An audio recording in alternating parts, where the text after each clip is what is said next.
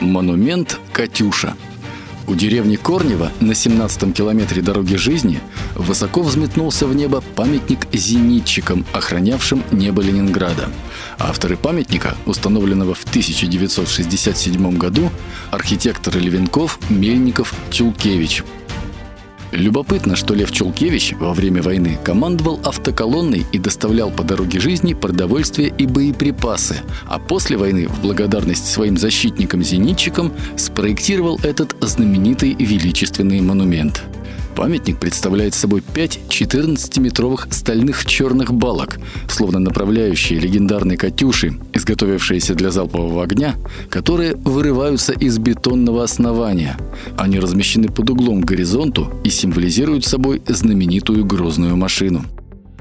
Установки залпового огня не являлись зенитками, однако именно знаменитые «Катюши» всегда ассоциировались с грозной артиллерией, богом войны, на полях боевой славы Великой Отечественной войны.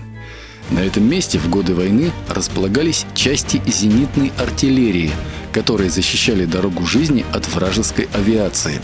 Таких зенитных расположений на карте дороги жизни можно встретить множество – Стоящие одинокие посты противовоздушной обороны в долгие зимние ночи служили заповедными зонами, под защиту которых стремились добраться все водители, движущиеся по дороге жизни.